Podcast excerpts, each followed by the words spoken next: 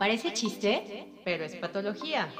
La idea de este programa surge de una charla entre colegas y amigas, Ana Sofi y Leila, ambas psicoterapeutas integrales. Este es un espacio para ti, en donde te vamos a escuchar y platicaremos desde una perspectiva profesional, pero siempre divertida, acerca de las conductas que estamos normalizando y en realidad nos hacen mucho daño.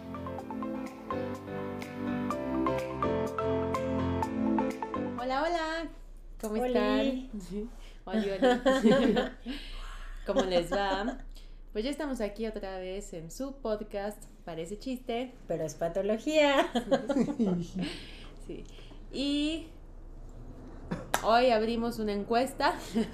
¿Qué tipo de comunidad quieren ser? Porque ya nos habían dicho que chistosos y chismosos, pero ahora ya salió que también quieren ser tóxicos. Entonces, bueno, ¿no? como acá somos de respetar lo que cada quien quiera, ¿no? Mejor voten y díganos qué tipo de comunidad quieren ser. Eh, Se abre la votación en este momento. Exacto.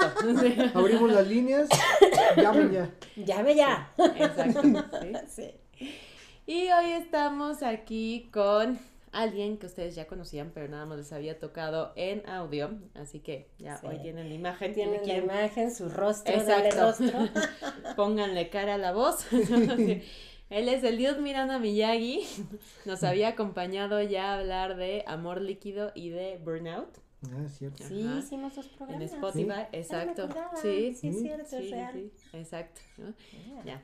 Él estudió con nosotros la maestría, es un compañero muy querido, en psicoterapeuta gracias. integral. Así es. Eh, acaba de sacar su marca de café.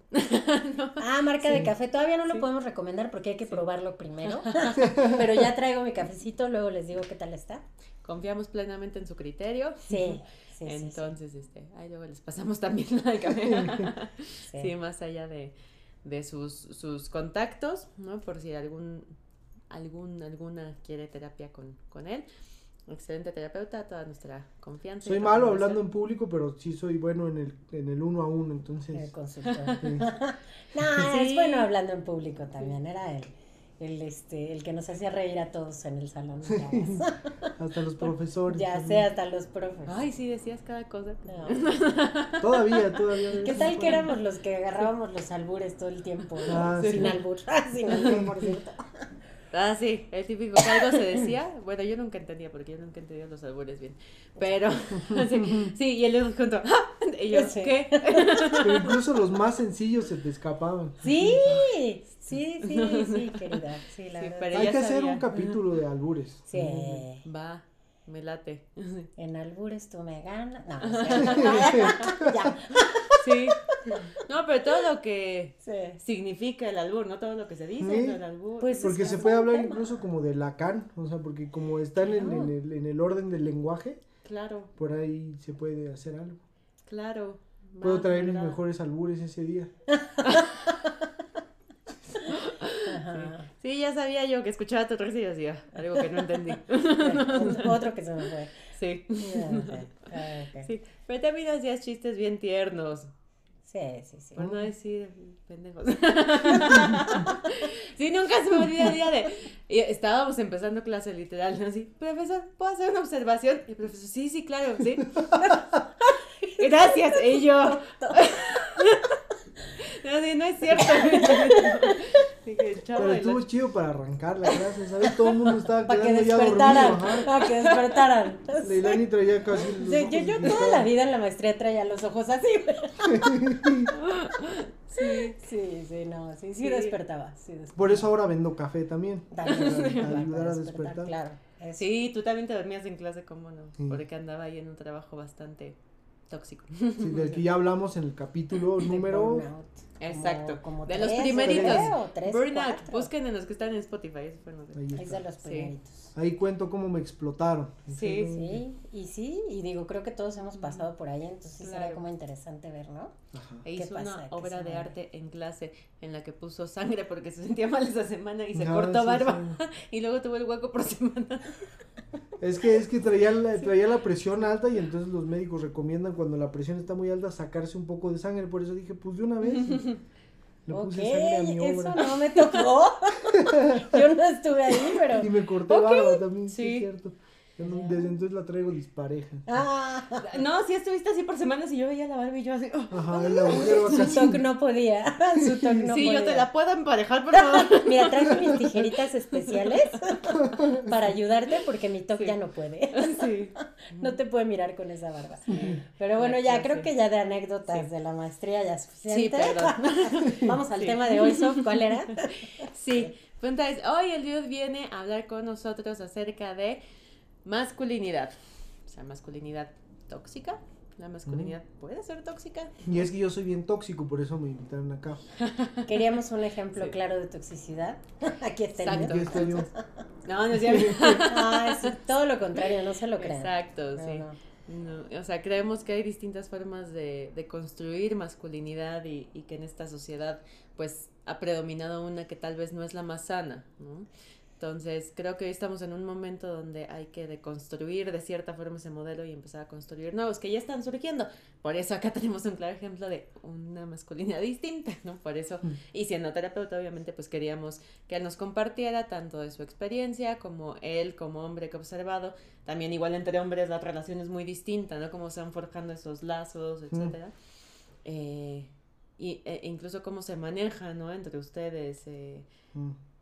Creo que está como muy castigado el afecto, la vulnerabilidad, ¿no? O sea, yo veo cómo se saludan y pronto son unos golpes de, güey, pero es tu amigo, ¿sabes por qué no? ¿Qué Exacto. onda, güey? Pero además siempre El va con- pellizcón de tejilla también es clásico. Exacto.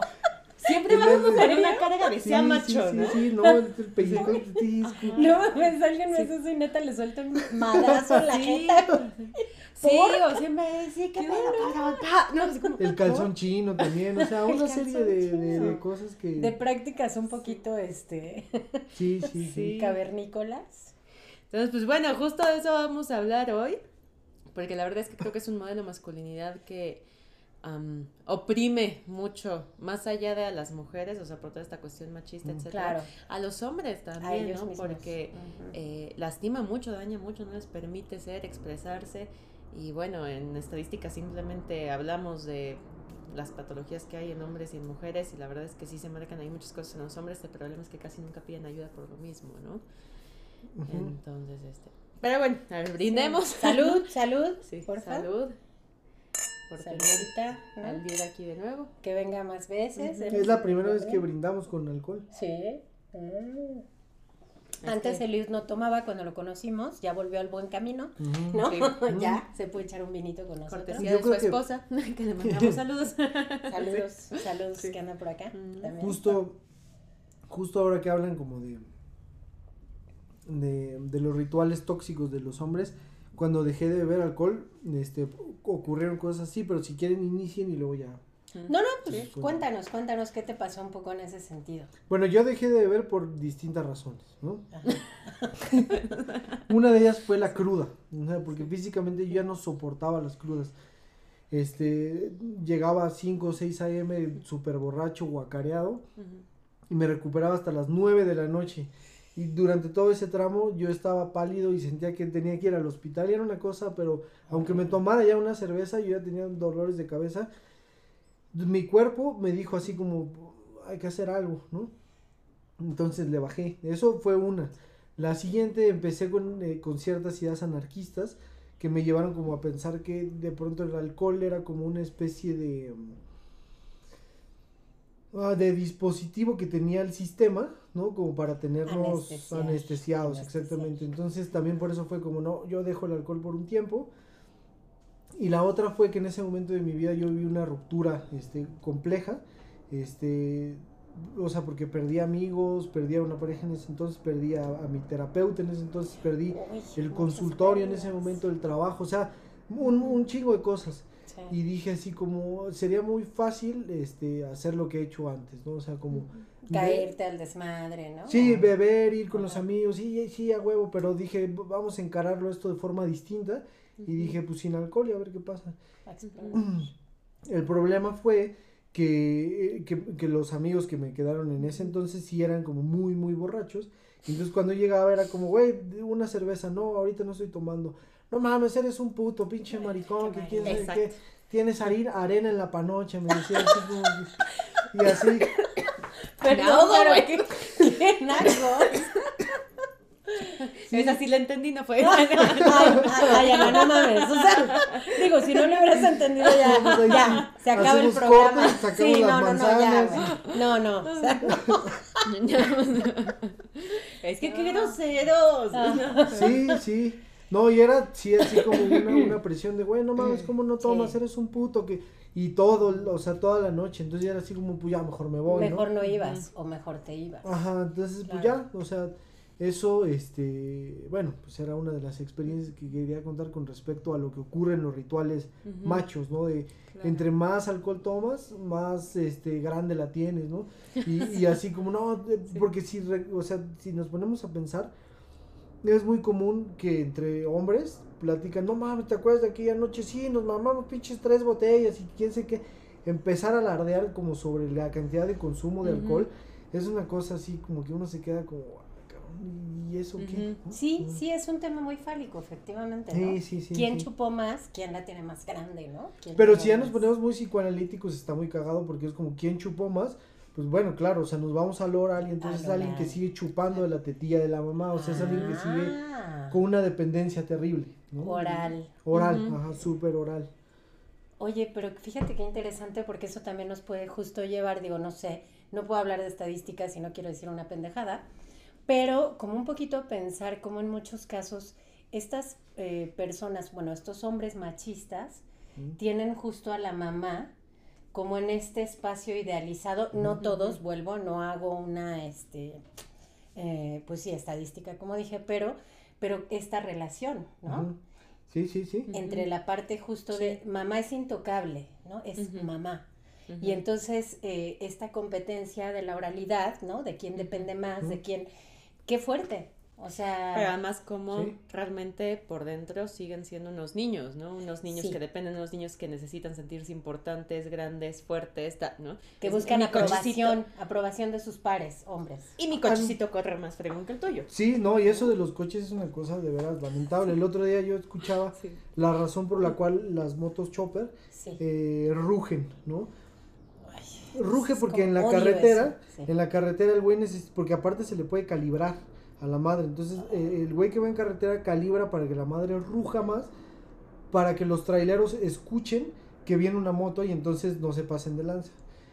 Pero chingada madre, en- en- en- o sea, Güey, en la aquí, ciudad. aquí en Manuel López Cotilla, uno, ¿por qué tendría que venir con una pinche moto que ¿Por ruge qué a todo? tiene que rugir? Y además está el semáforo, es como, güey, no te O van a sea, atropellar. ya, ya te vi, ya, ya te vi. Ya, Sí, es ahí. como, güey, eh, sí es como una necesidad de decir, miren, Aquí miren estoy, mi falo. Ajá. miren mi falo. Ahora que lo mencionas, hay un vecino en mi edificio que justo, o sea, hora que sea, se va en la noche, en la mañana, lo que sea, ¿no? Así. y, ah, Neta, es nefasto. Sí. Yo también en mi calle hay uno que, que digo, ya, güey, ya. Sí, sí, ya te Sí, vimos. ya sabemos. Adiós. Ajá. Ya, güey. Sí. O sea, porfa. Sí, sí, es una cosa. Sí. Yo creo que de pronto el tamaño, el, el, el sobre el, pues sí, el, o sea, el tamaño del rugido es directamente proporcional, ¿no? Como al, al- a la dificultad que tiene el hombre por, por entender su, su pene, o sea, porque una cosa es el falo y el otro, la, la otra el pene, ¿no? Sí. Pero creo que compensan, ¿no? Un poco, ni siquiera el tamaño, sino como la, la funcionalidad del pene con la potencia del palo, ¿no? con del palo, del falo. O el palo. O ¿por el palo no? pues, también. eh, pues hablando de cosas. hijo, Claro. Exactamente. Aquí no vamos a interpretar Lapsus, el hijo. pero fue un lapsus Un muy ad lapsus. Miren, pero muy ad hoc. Dicen que el lapsus es de quien lo marca. También, ¿Quién lo marcó? quién sabe, en casa, quién sabe quién lo marca. ¿Quién sabe? Salud. Salud. Salud. Sí. No, pero sí, Salud, porque hasta eso, ¿no? O sea, o sea, vendrá Jorge próximamente y hablaremos justo de sexualidad y masculinidad, Ujú. eh, pero Ajá. hasta eso también no es qué tan viril un hombre es por su desempeño sexual, ¿no? O sea, Claro. y cuál es esa expectativa que les ponemos o que se pone encima de cuál tiene que ser su desempeño. Y entonces si la mujer, o sea, hablando de la calidad del palo, pues digamos, ¿no? Si la mujer no grita como loca, si no tal, no, o si no sé qué ideas tengan, porque pues yo no soy hombre, a lo mejor tú sabes, conocerás ¿A lo mejor mejor? de eso, ¿eh?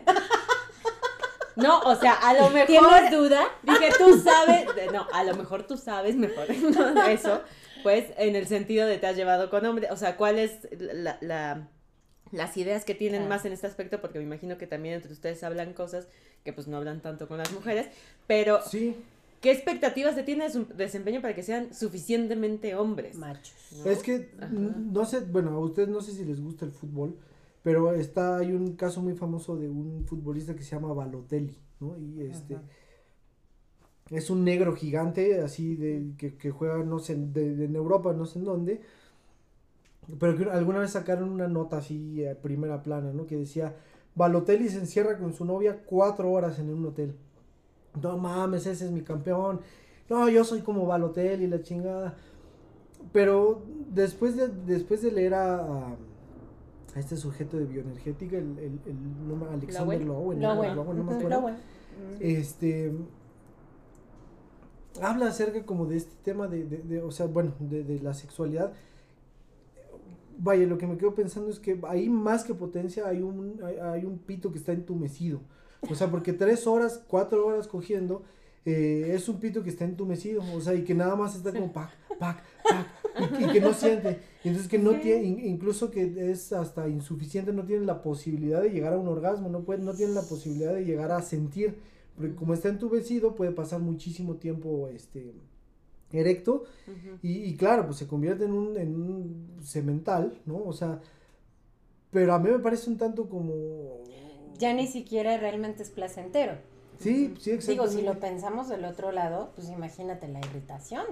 O sea. Y es tampoco- hiperneurótico, es Sí, hiperneurótico porque sí, es como esta, esta necesidad de darle placer a la pareja, ¿no? Claro, claro. pero que si no le dan suficiente placer, entonces te van a dejar, entonces me aseguro, y entonces cuatro horas estoy mete y saca, mete y saca, Sí, con el pene bien entumecido aunque yo no sienta nada.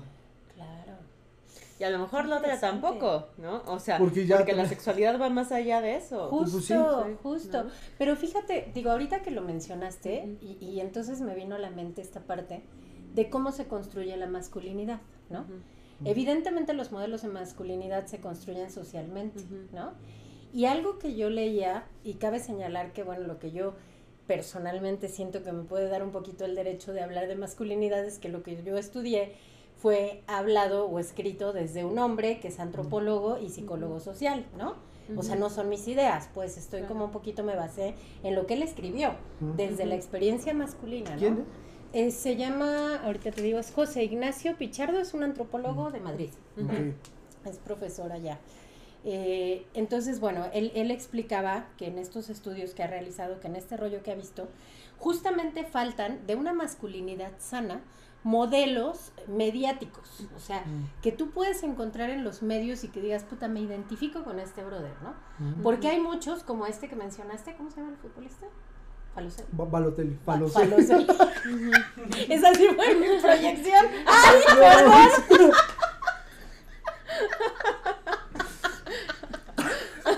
Ah, de huevos. ¡Córtalo! Palo. Pues es que era Balotelli. O sea, ¿cómo te explico? Bueno, después de mi lapsus, este, obviamente faltan justamente eh, lo contrario ya. Si no, no me van a dejar continuar. Estos modelos de masculinidad saludable con los que otros hombres se puedan sentir identificados y puedan decir, órale, yo también soy como él, ¿no? ¿Y a qué nos referimos con esa parte? Bueno, igual, o sea, parte de lo que encontré es como poder construir esta idea de que tienes derecho a expresar tus sentimientos y que no por eso eres gay, ¿no? O que no por eso Claro. este, estás mal, así, marica, ¿no? Lo que tú decías que incluso te decían por no beber. Como no estás haciendo lo socialmente aceptado, entonces eres gay, eres marica, ¿no? Entonces, ¿cuán Claro. importante es eh, empezar desde ahí, ¿no? ¿Qué, qué quieres decir? O sea, quería justo hacer nada más esta acotación de que, bueno, al final la masculinidad, masculinidad son todos estos atributos, características, valores, que dependen también de momentos tanto culturales, obviamente, como sociales, como históricos, ¿no? Que ha ido cambiando, por supuesto. Pero que eh, esta masculinidad tóxica que le estamos llamando, o sea, dañina, no nos encanta el término tóxico, pero, ok, una masculinidad que daña de cierta forma tanto a ellos como a los otros, justo se basa como en estas partes de un hombre tiene que ser fuerte, tiene que ser poderoso, tiene que ser exitoso, tiene que ser no vulnerable, o sea, no tiene derecho justo a expresar, que es lo que decías, la importancia de expresar. O sea, tiene que poder solo, no llora. Eh, Siempre fuerte. ¿no? Exacto, es fuerte. Ajá. Y tiene que demostrar de alguna forma, digo, esta parte como poderosa, sea eh, chupando, sea eh, sexualmente, sea económicamente. En un deporte, ¿no? Ajá, claro. Ganando, ¿no? siempre. O incluso agresivo, ¿no? Que también es una idea muy de, de pues sí, de, de esta masculinidad. Y, y se asocia hasta con un atractivo sexual, ¿sabes? O sea, el estereotipo de, de esta masculinidad, de el hombre ideal, ¿no? Que te manejan como mediáticamente, justo, Sí. va por esta línea. Y el daño que hacen porque, pues, nunca tienen derecho a expresar nada, ¿no? Y, y tú lo habrás visto mejor que nosotras, ¿no? Eh, o sea, que has como ob- observado en este aspecto y que se esconde debajo de todo eso, porque ¿cómo no vas a expresar nunca lo que Lo que sientes, lo que pasa? Sí.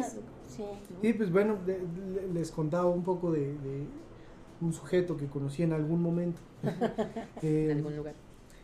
que estaba eh, no, no, me no recuerdo cómo le dicen este esta necesidad por estar súper súper mamado no no recuerdo tiene un término pero no me acuerdo Em, y él estaba así o sea yo nunca había visto un sujeto tan fuerte en mi vida bueno tan mamado en mi vida no E incluso llega llega llegaba al consultorio con, con camisas de estas de, como de básquetbol porque las tenía dificultades para conseguir camisas normales ¿no? Órale. Eh, sí, porque era una cosa así como brutal. como.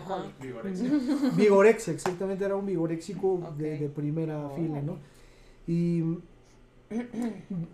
ya revisando como el contenido justo era como, le, pues, bueno, me permitía hacerle la construcción de, hay algo dentro de tu, de tu cuerpo que, que sirve como de coraza, ¿no? Ujú. Caracteriológica, porque no quieres que, que se acerquen, porque hay algo dentro que está tan frágil que si lo tocan se va a romper, ¿no? Entonces eh, te estás protegiendo, ¿no? O sea, te Claro. estás protegiendo totalmente Claro.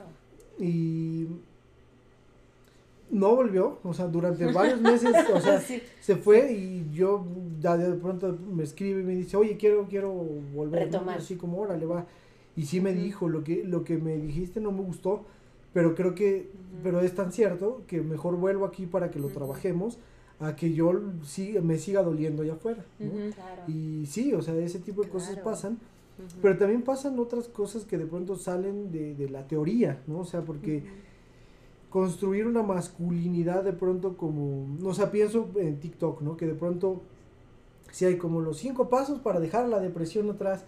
Y yo creo que es muy difícil, ¿no? O sea, porque, por ejemplo, eh, pensar en cinco cosas que un, un, un hombre sano, una masculinidad sana debe tener, puta, o sea, a mí me cuesta muchísimo trabajo este, creer que eso exista. ¿no? Tra- trabajé también con un chico alguna vez que sus figuras paternas estaban por el suelo, ¿no? O sea, por el suelo. Pero él eh, se, se hizo novio de una chica que tenía ya sus hijos y él dijo, bueno, yo voy a asumir mi paternidad y entonces empezó a, a asumir este, de, de- de figura paterna y, y, vaya, contribuía, pagaba colegiaturas, iba, les enseñó a andar en bicicleta, les enseñó aquello que, que digamos, el, el, el padre El tiene padre que enseñar, tiene que ¿no? Entonces Ujú. se puso ahí para enseñar, ¿no? Eh, incluso cuando tenía discusiones con su novia con respecto a los hijos, eh, o sea, sí era, era, sa- sacaban chispas porque era como, bueno, pues es que son mis hijos, sí, pero yo soy tu pareja y, y permíteme ser figura paterna, ¿Hasta ¿no? dónde? Claro. Y entonces sí, y entonces yo lo, di- yo lo veo y digo, órale, qué, qué pinches huevotes, porque sus figuras paternas estaban por el suelo y él dijo, yo me afirmo aquí como, como mi masculinidad se afirma aquí, asumiendo mi, mi, mi figura paterna, de pero una forma distinta. ¿no? de una forma totalmente distinta, dándole la vuelta, pero no lloraba en consultorio, o sea, no lloraba y por más que tocábamos cosas difíciles, yo me ponía a llorar y era como, güey, eh, sigo llorando, pero estas no son, eh, no, es mi- no son mis lágrimas, son las tuyas, es transferencia, ¿por qué, por qué sigues sin llorar tú? Y sí decía, es que no puedo llorar. Cuando era niño me agarraban a vergazos si me ponía a llorar, ¿no? Entonces, sí, claro, o sea, eh, pensar que el hombre tiene que esforzarse en llorar y bla, bla, bla, sí, o sea, eh, lo- sería lo más saludable, pero también hay casos como muy, muy claros en donde llorar vulnera de tal punto que, que se siente la desintegración, ¿no? Y es lo que nos lleva a pensar justo como, o sea, hablando de este tema de teoría, que nuestro campo de, de análisis, de estudio, el, el objeto no es constante, ¿no? O sea, si habláramos de, de números, si habláramos de temas como que tienen que ver como con ciencias exactas, pues sí, o sea, el, el tema eh, llega a ser constante y entonces sí se puede llegar a hablar de algo general. Pero acá como no, está muy cabrón poder hablar de algo, este, o sea, de hablar de una masculinidad, ajá, de una masculinidad específicamente como, o sea, que se tiene que llegar a un punto para ya declararla como sana. Ujú. Ya. O sea, Ajá. ah, bueno, perdón, ahí puedo estar de acuerdo contigo, si es cierto, o sea, es algo que hemos dicho mucho en este programa, ¿no? Sí, ahorita le entramos un poquito a esto, me, me llegó la pedrada, Ah, esto de los cinco pasos, de los seis pasos, de, o sea, le hemos entrado un poquito para tratar un poco de resumir o sintetizar ciertos aspectos que pueden funcionar. Sin embargo, algo en lo que siempre hacemos énfasis es las recetas no existen y cada historia es distinta. Claro. Y esto que gracias nos acabas de compartir, yo creo que es fundamental, porque justo cada historia de vida, aunque fuera similar a la de otro paciente, es completamente diferente. ¿no? Claro. Porque cada uno la vive desde el lugar que ocupa en su vida y en su familia y en las Claro. instituciones en general, ¿no? Eso Sí. lo sabemos.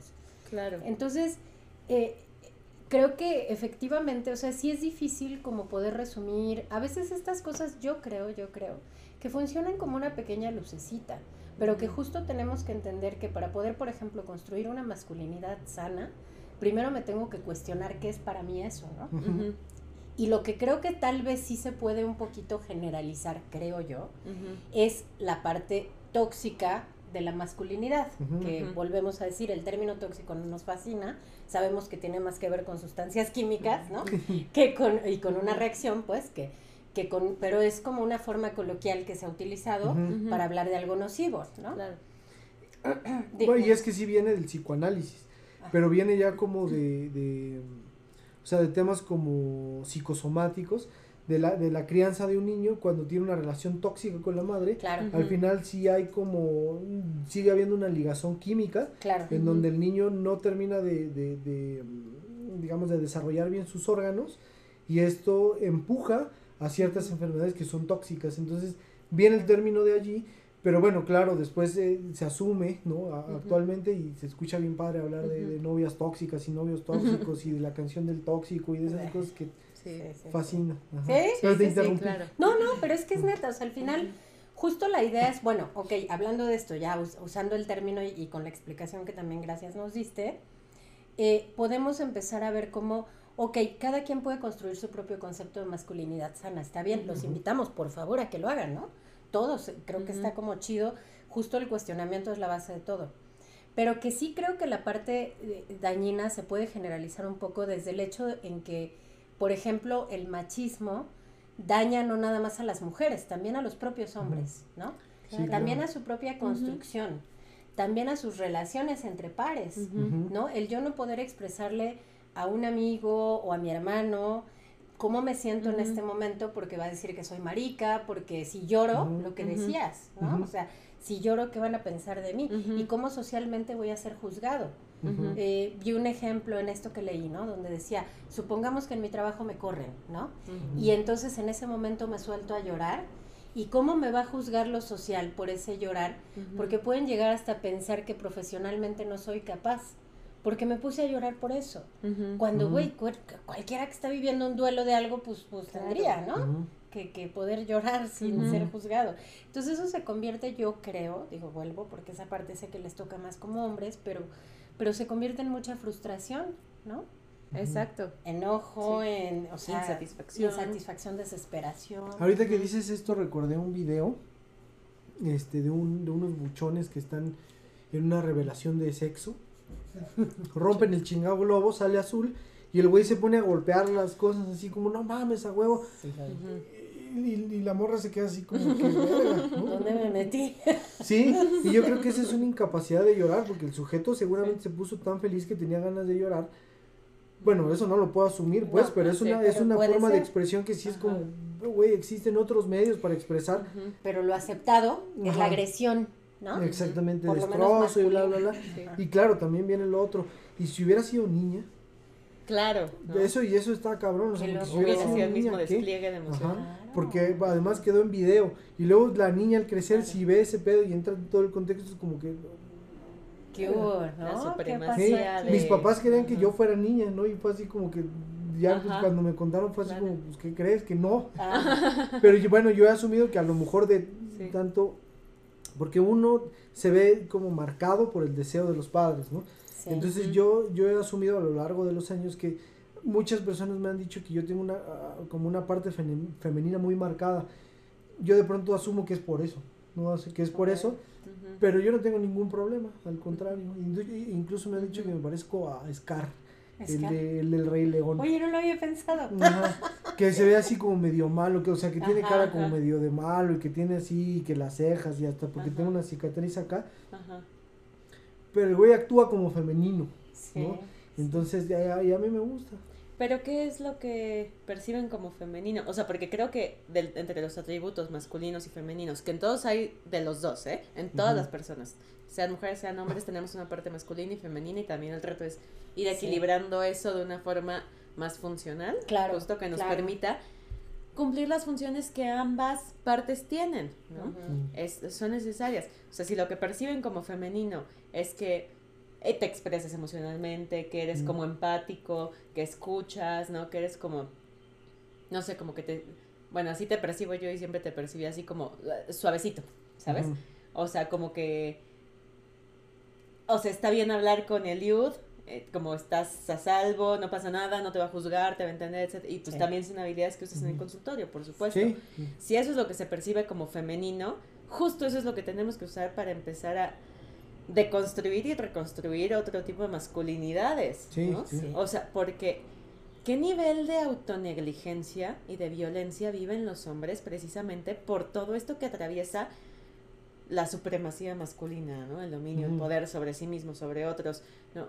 O- sea, yo leía que hay aquí como una triada de violencia, ¿no? Es una contra las mujeres, de lo masculino es sobre lo femenino, ¿no? Otra sobre otros hombres de yo soy más fregón que tú, ¿no? Este, quien la tiene más larga. Y entonces si veo a un hombre vulnerable, en vez de acogerlo como esta parte tal vez que se pueda per- percibir como femenina, es como, ya, ¿no? Sí, no sea puto, o échale tierrita, o todas estas cosas. Los hombres no lloran. Ajá. O incluso, pues todos estos fenómenos donde te apalancas de eso para tú ser todavía más fregón, ¿sabes? O sea, te vas a aprovechar del vulnerable para tú sobresalir, dominar. ¿no? Sí, y es pasar por encima del otro. Claro, pero tú estás demostrando que eres macho alfa, ¿no? Es este poder y eh, este control, ¿no? De yo soy más fregón, que es a lo que le apuesta esta masculinidad no sana, pues. Y la otra es la violencia contra sí mismos, porque entonces.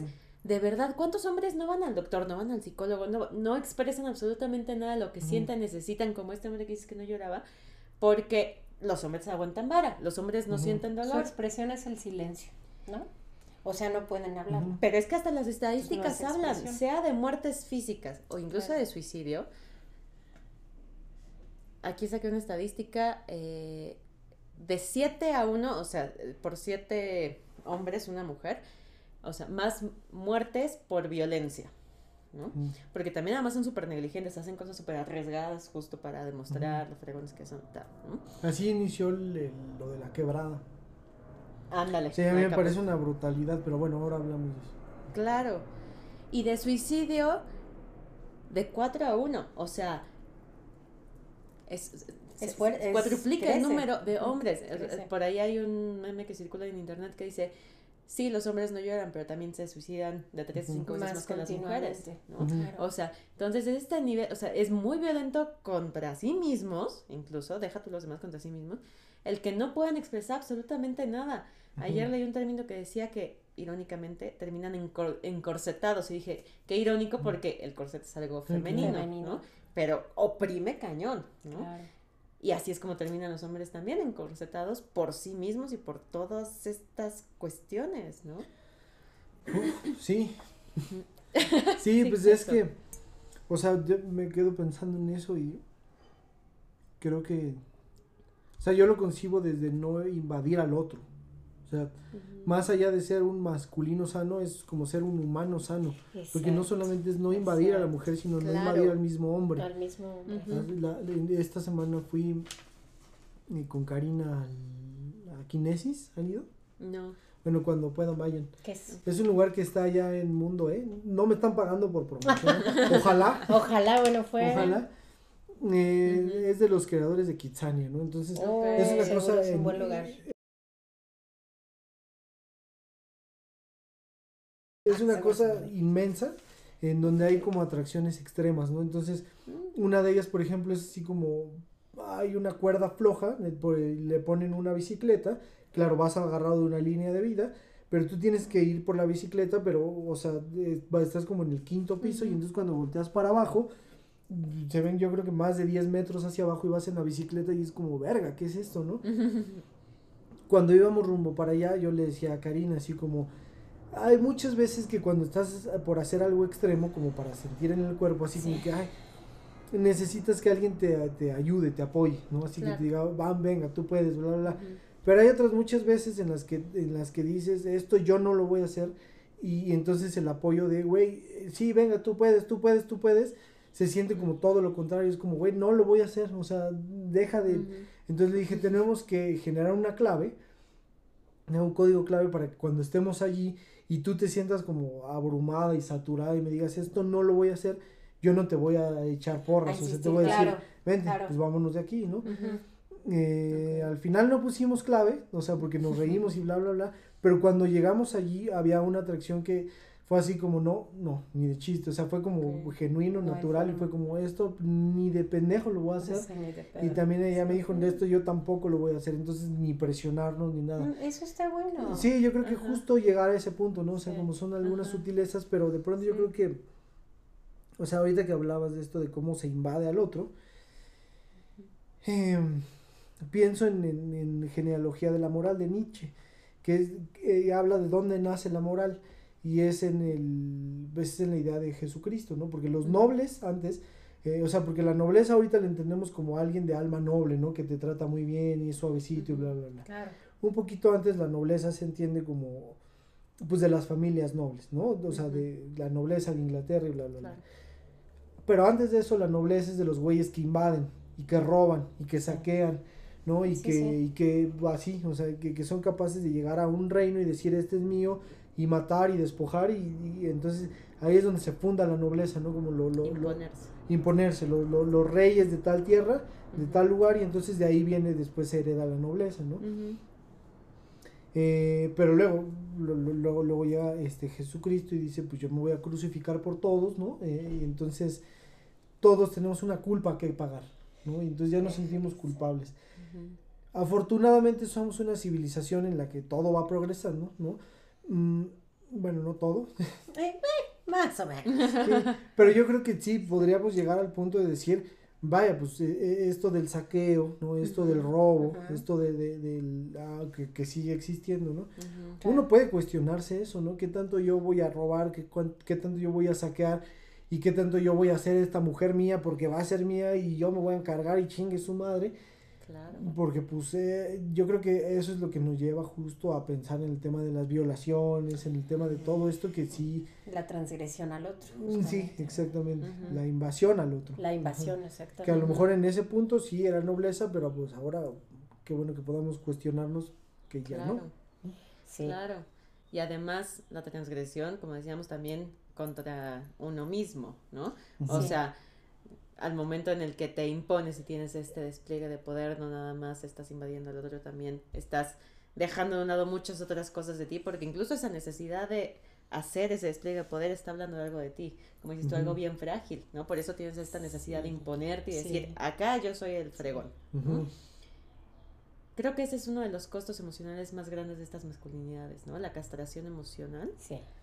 De la que son sujetos cuando irónicamente lo que están queriendo evitar es sentirse castrados, no poderosos. Sí, y era lo que hablábamos de Balotelli, ¿no? O sea, como este pedo neurótico de querer mostrar potencia. Claro. Aquí solo mis chicharrones truenan, ¿no? Sí. Eh, pero vaya, o sea, y, y siempre se impone el ser el número uno, ¿no? Ser exitoso y bla, bla, bla. Verga, y si yo digo así como yo estoy contento con ser, con ser el número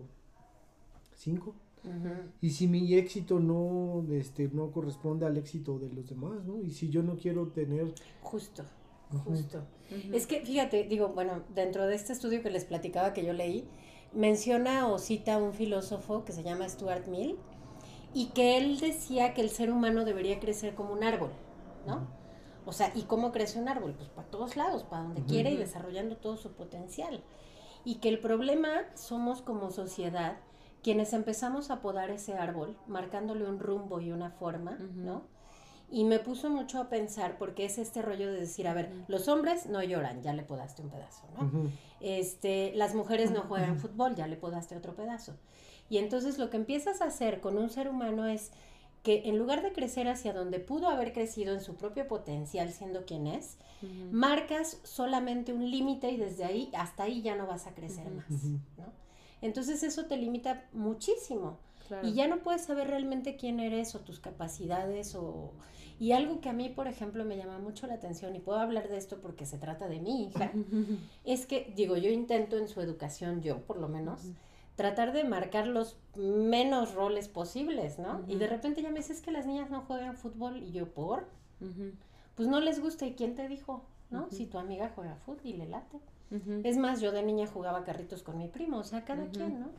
Pero no, o sea, no es en la casa, es en la escuela, ¿no? Claro. O es en diferentes lugares y es ahí donde te das cuenta que es como la parte social a la que vas perteneciendo, en donde también te van podando, ¿no?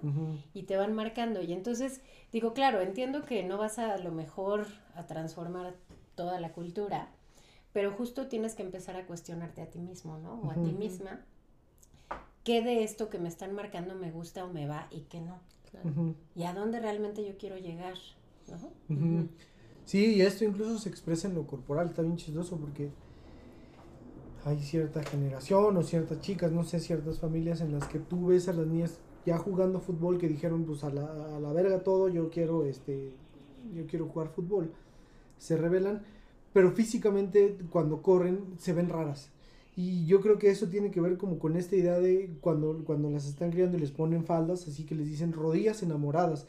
Y entonces de no abrir las piernas, ¿no? Y no poder correr, o sea, no, no. No corre. Sí, exactamente. Entonces no poder expresar con el cuerpo, pues, o sea, como todo el movimiento, porque si hay como cierta idea de ciertas familias así de piernas juntas, ¿no? De no abrir las piernas.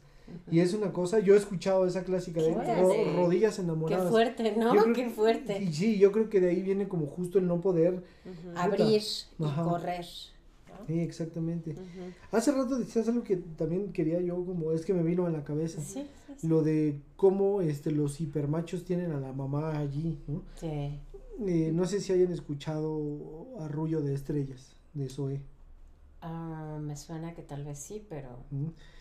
Bueno, es una canción que el, el, autor le compone a su mamá, creo que estaba en Francia, y entonces le dicen, tu mamá se va a morir, toma un avión y entonces escribe la canción, llega y saca la música, y se la canta en el hospital, y creo que al siguiente día, unos días después, muere, ¿no? Que es, una canción que le dedica a su mamá. Pero cuando uno la escucha es como, ah, pues es una canción de amor, ¿no?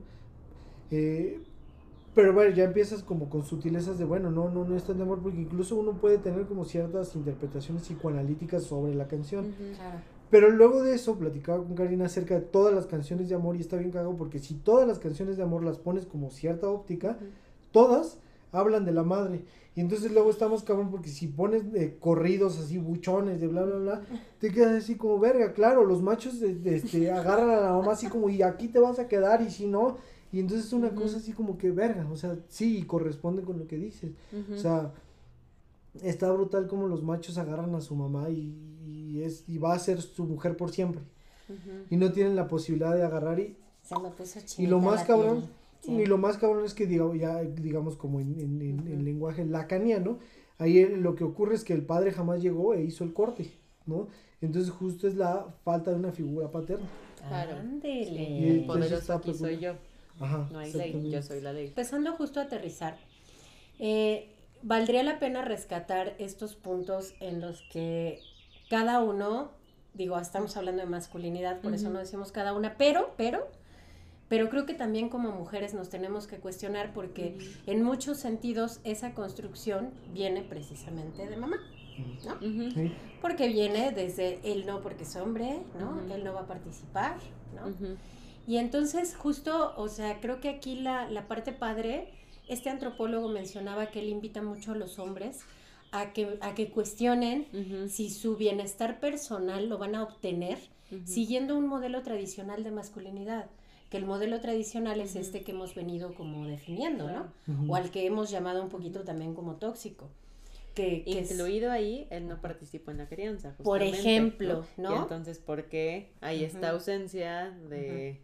Y sobre Ajá. todo que, que demostrar tu afectividad, que es un poco lo que decías hace rato, eh, que a lo mejor se te, a ti se te, bueno, a ti te lo dejaron como un rasgo tal vez femenino, ¿no? Y puede que lo sea, pero como bien lo mencionaste, todos tenemos esa parte masculina y femenina. Algunas mujeres tenemos más desarrollada la energía masculina y algunos hombres más la femenina y eso no los hace mujeres, no los hace afeminados, sino les da esta facilidad, tal vez, de poder empatizar con las emociones del otro, de poder expresar las, eh, sus propias emociones. A mí algo que se me hace como mágico que compartiste y que digo, espero que no se le vaya a la gente, es cuando tú te conviertes en el portavoz de las emociones del otro. Le prestas esa voz. O sea, tú, se lo, tú lo hiciste con este paciente, qué fuerte, ¿no? O sea, qué fuerte porque no sé cómo podría mirarse, pero tú reconociste que estabas, eh, digamos que viviendo lo que él no se permitía. Ah, chingada. O sí. sea, de alguna manera, el llorar. Ah, ya. O sí, sea, sí, no sí, es, sí. es- tú, son tus lágrimas, no son mías. Sí, sí. ¿no? Pero además, ¿qué tan frecuente te pasa eso, no? Porque como terapeuta, pues escuchas muchas cosas diario, algunas dolorosísimas, Sí, y no siempre te pasa que te dan ganas de llorar, a veces sí, pero no es común. sí, hay veces que estoy encabronado sin sentido y es como, eso que estás diciendo te encabrona, pero no lo aceptas. Y sí, o sea, Sí. sí, sí, sí me encabrona y entonces a mí se me quita lo encabronado Ajá. y ya el otro vive lo que tiene que vivir. Claro. Es que eso es bien interesante. A lo mejor algunas personas no lo comprenden, pero sí nos pasa en el espacio de terapia. Sí ocurre. O sea, sí Ujú. empiezas a sentir Sí. una emoción que tú dices, "Uy, pero yo por qué si no es mi historia, ¿no? Ah, pues sí, porque tú lo estás sintiendo y no lo estás reconociendo. Sí, ¿no? sí, sí, sí. Claro. Qué importante es por eso la terapia. Sí. ir a terapia funciona justo porque cuando yo no sé cómo hacerlo, el otro me puede ayudar y me puede un poco como orientar. No es que yo tenga la solución como terapeuta, es que tú la vas a encontrar, pero yo te acompaño, ¿no? Claro. Y de pronto a lo mejor te puedo prestar mi voz, que esa es una parte interesante. Sí, para esto que dices, yo recomiendo que, que le echen un ojo a una investigación que se llama El potencial transferido de Jacobo Greenberg. que es una cosa brutal de, sobre a, el lo tema voy a de la checar. empatía. Sí. Sí, Jacobo Este. Greenberg es muy... Ajá. Sí, Hay mucho bueno. contenido. ¿no? Muchas cosillas ahí que Ujú. son Sí. interesantes de revisar. Pero, o sea, ¿ustedes qué creen? O sea, ¿por dónde empezamos, pues, a reconstruir un- una masculinidad distinta? ¿Sabes? O sea, me parece muy importante esto que dicen y simbólicamente me parece fantástico el recuperar la voz, ¿no? Empezar a expresar más y de otras formas. ¿Qué creen ustedes que, que tengamos que, que darle como más énfasis dentro de esto para ayudar a justo a los hombres a que empiecen a cuestionar esas masculinidades? ¿no? Mira, yo creo que para ello yo voy a hablar de enchiladas y de chilaquiles. Eh, porque Ya salió, me dio hambre. va, sa- salió un meme que decía que los chilaquiles son la deconstrucción de las enchiladas, ¿no? Eh, y yo me acuerdo que cuando yo era estaba morrito, una vez este, mi mamá llegó y nos iba a hacer enchiladas. Y dijo, la neta estoy bien cansada, bien cansada del trabajo, entonces no les voy a hacer este, enchiladas, les voy a hacer una madre que se llama pastel azteca. Y entonces en el, en el horno rico, puso este, puso tortillas, salsa, pollo, de este queso y otra vez salsa, tortillas, o sea, varias, varias, este, torres, Capitas. Varias capas y entonces pues ya lo horneo. Y eso básicamente, o sea, es lo mismo que comemos todos los mexicanos, o sea, maíz, este, salsa, ¿no? Crema, Pollo, queso. crema, queso. Todos Sí. estamos hechos de lo mismo.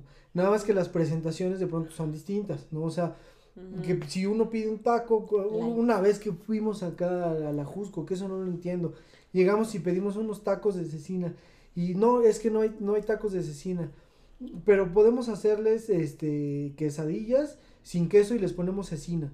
Nos quedamos así como, Güey, es un taco de cecina. Ajá.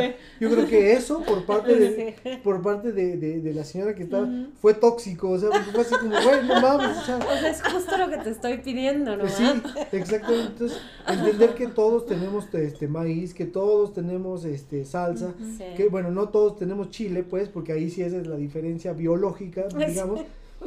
Pero algo, eh, va, tenemos pollo, le ponemos queso, le ponemos crema, bla, bla, O sea, bla, lo bla, puedes bla, bla. preparar de diferentes maneras, pero el Pero ingrediente al final es lo mismo. Es lo mismo, ajá, es lo mismo, nada más que la presentación es un tanto distinta. Entonces, yo creo que entender la deconstrucción va por ahí, que todos tenemos lo mismo, Justo. pero pues...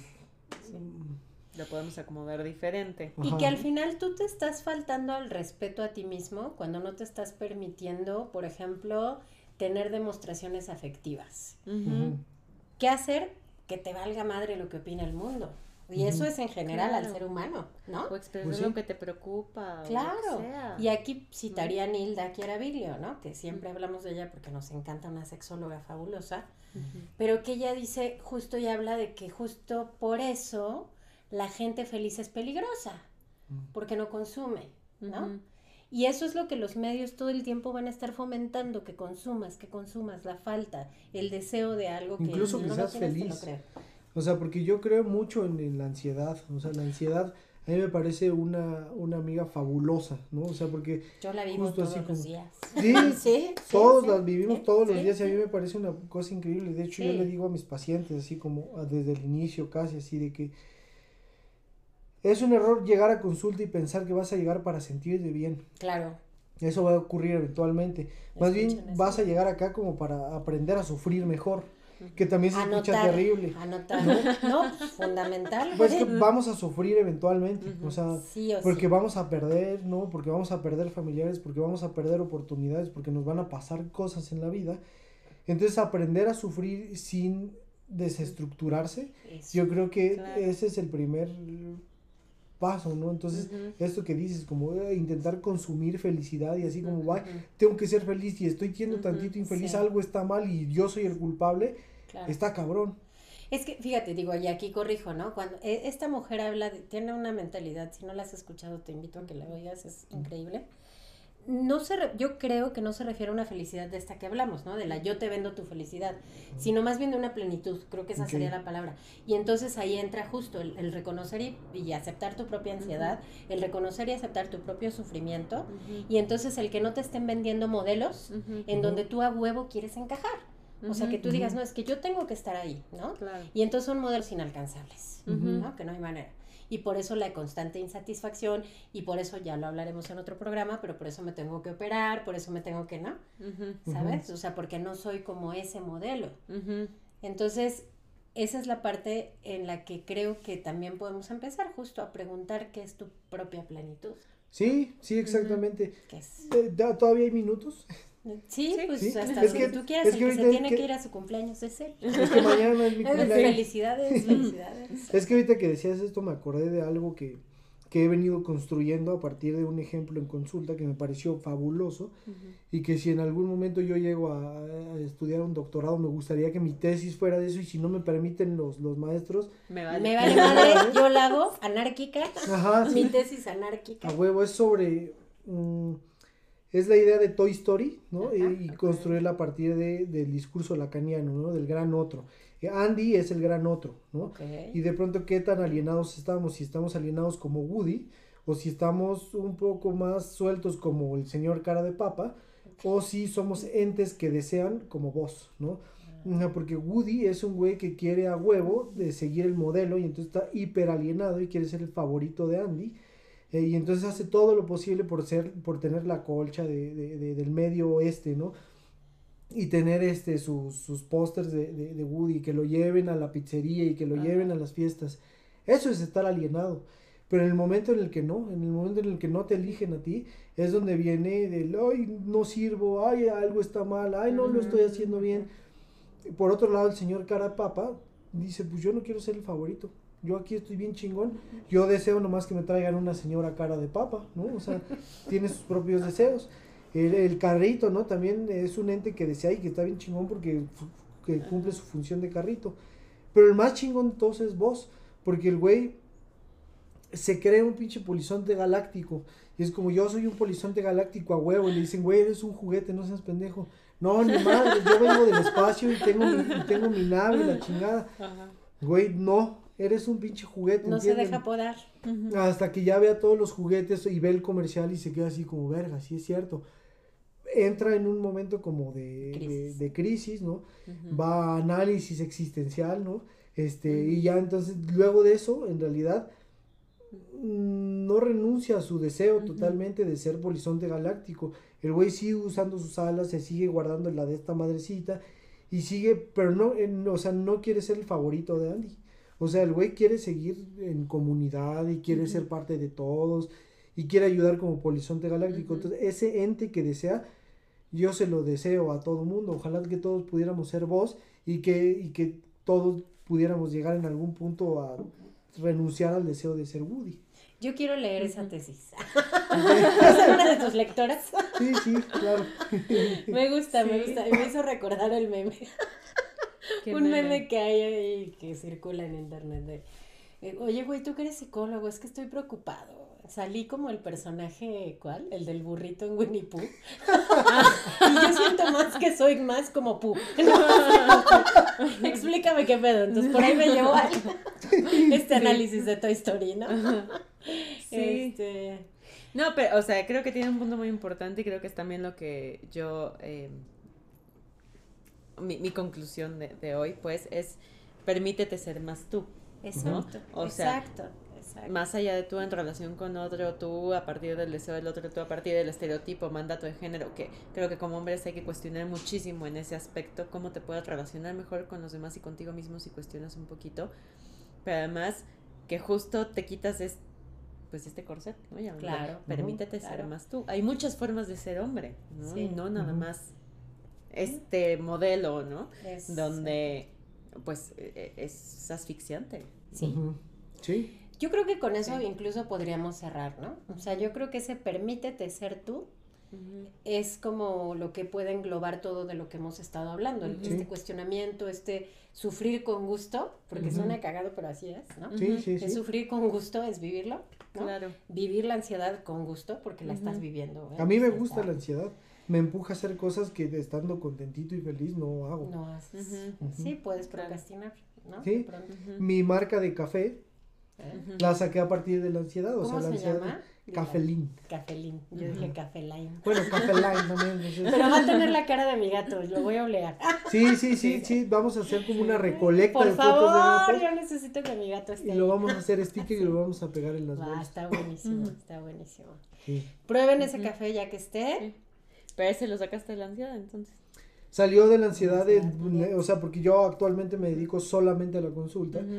Eh, se darán cuenta que hay algunos meses que son terribles, ¿no? Por ejemplo, abril es una cosa que mm, pa- para mí abril es terrible porque todo el mundo dice al carajo, ¿no? Y este meme que lanzan así la mesa, así, este, yo me voy de vacaciones Sí, y entonces este la consulta baja un montón, entonces digo, claro. yo quiero un segundo ingreso, ¿no? Claro. Quiero y necesito un segundo Claro. ingreso, entonces, pero también quiero que sea un ingreso de algo que a mí me apasione y me guste un Ujú. chingo, Eh, porque no estoy dispuesto a ceder a mi deseo de voz, ¿no? Claro. Entonces, si en este momento no puedo poner mi barra de café por las condiciones que sean, sí voy a poner mi, mi marca de café. Entonces, tomé cursos de tostado, de catación y de bla, bla, bla, porque también creo que eso es importante Claro, preparado. para poder ofrecer algo que esté chido. Entonces, y que además se suman un montón de cosas que tienen que ver también como con ser justo con los, con, con los campesinos, o sea, porque también es como llegar y decirle, o sea, este, conocí a un, a un campesino que decía, es que llegan los güeyes así con sus camionetas, que le dicen los coyotes, y nos compran el kilo de café en seis pesos. Este, y es una cosa que ustedes están tomando sus Nescafés, así que por favor, Ujú. no compren ese pinche café feo para empezar, ¿no? Y en Starbucks también se están tomando ese café. Ajá. Entonces, Ahí sí me llegó, ¿verdad?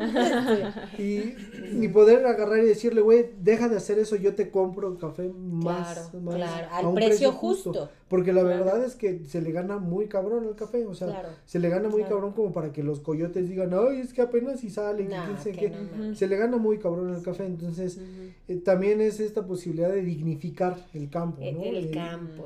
Qué bonito. que nada tiene que, que ver con lo que estamos hablando. No, pero ya Acá- salió. Entonces Sí, consuman su café. Déjenme probarlo y se Sí. los recomiendo más. Sí, entonces, Eh, eh, sí, salió de la ansiedad, de, de, de De todas la las ansiedad. necesidades que yo tengo, así como de dignificar, de ujú. hacer cosas que a mí me Ujú. gustan, etcétera. Pues claro, pues es el café. Entonces, pues en ello Ujú. estoy. Va. Pero eso es ser más él, entonces sí tiene que ver. Es más él, claro, porque No. está conectando con él mismo. Y es reconocerse también vulnerable y decir qué voy a hacer con esta vulnerabilidad y cómo la puedo fortalecer. Y, y hasta transformar en algo que me funcione. Tú lo estás haciendo, lo convertiste en café. Claro. Y nada tonto, porque además rodeado de psicólogos que nos Maman el café, ¿no? Todos vamos a consumir su café, ¿no? Entonces negocio redondo, Claro. ¿no? Pues ahí Sí. está, o sea, yo creo que justo cada quien tiene que encontrar ese algo.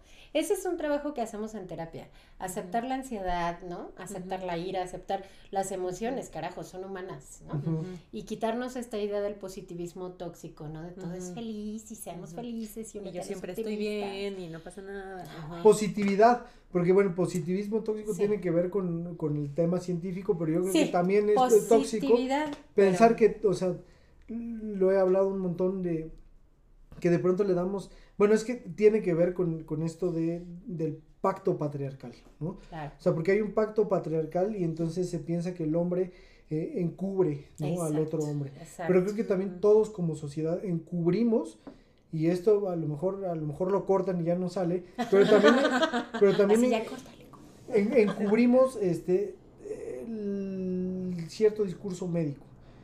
¿A qué voy?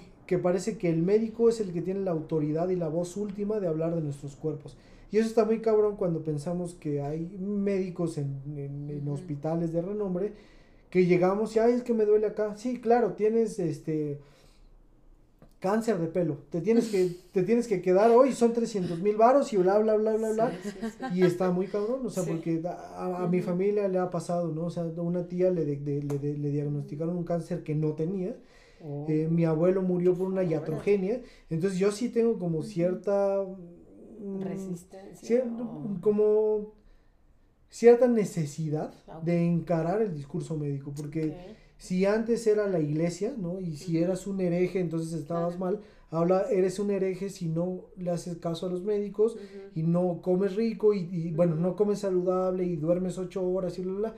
Eso de dormir ocho horas es una tontería. O sea, es una completa estupidez. O sea, la salud, funciona. No sé. la salud no viene de dormir Sí. ocho horas. O sea, porque uno duerme, pero uno sigue soñando. Y cuando uno sueña muy cabrón, uno está cansado, uno despierta cansado.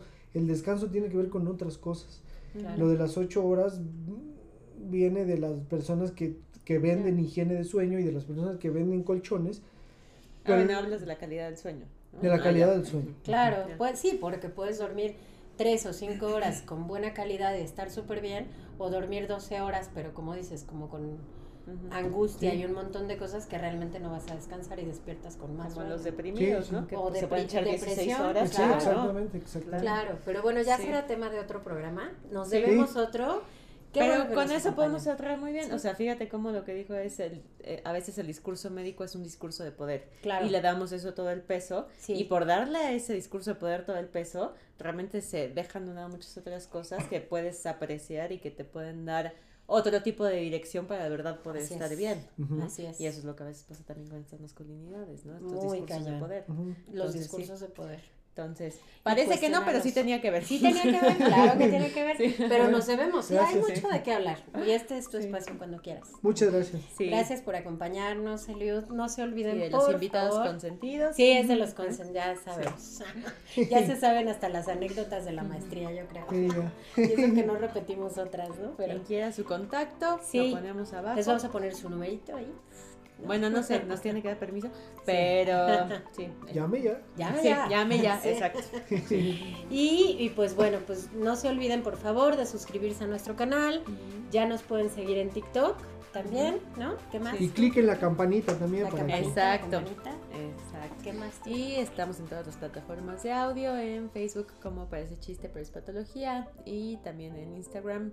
Y voten, voten si ustedes. Sí. Porque además de, de, de ustedes quieren ser chismosos. ¿Cómo? Chistosos Chismosos, chismosas. chistosos, tóxicos. ¿Cuál les gusta más? ¿Chistosos y chismosos? Se han hecho ¿Tóxicos? ¿Solo propuestas. chistosos o patológicos? Pero eso, eso yo tengo Ah, un tema. Yo creo que mi patología se mueve. Mi patología se mueve, pero si a alguien le gusta patológicos, Su negación, Salen. que no es escojan cuál es nuestra como- No, pues como tengo perfectamente ubicada mi patología. Pues asúmanlas con orgullo, ¿o ¿qué? Entonces, bueno, Sí. by the way. Pues muchas Bueno. gracias. Gracias, Eliud. Gracias. Gracias.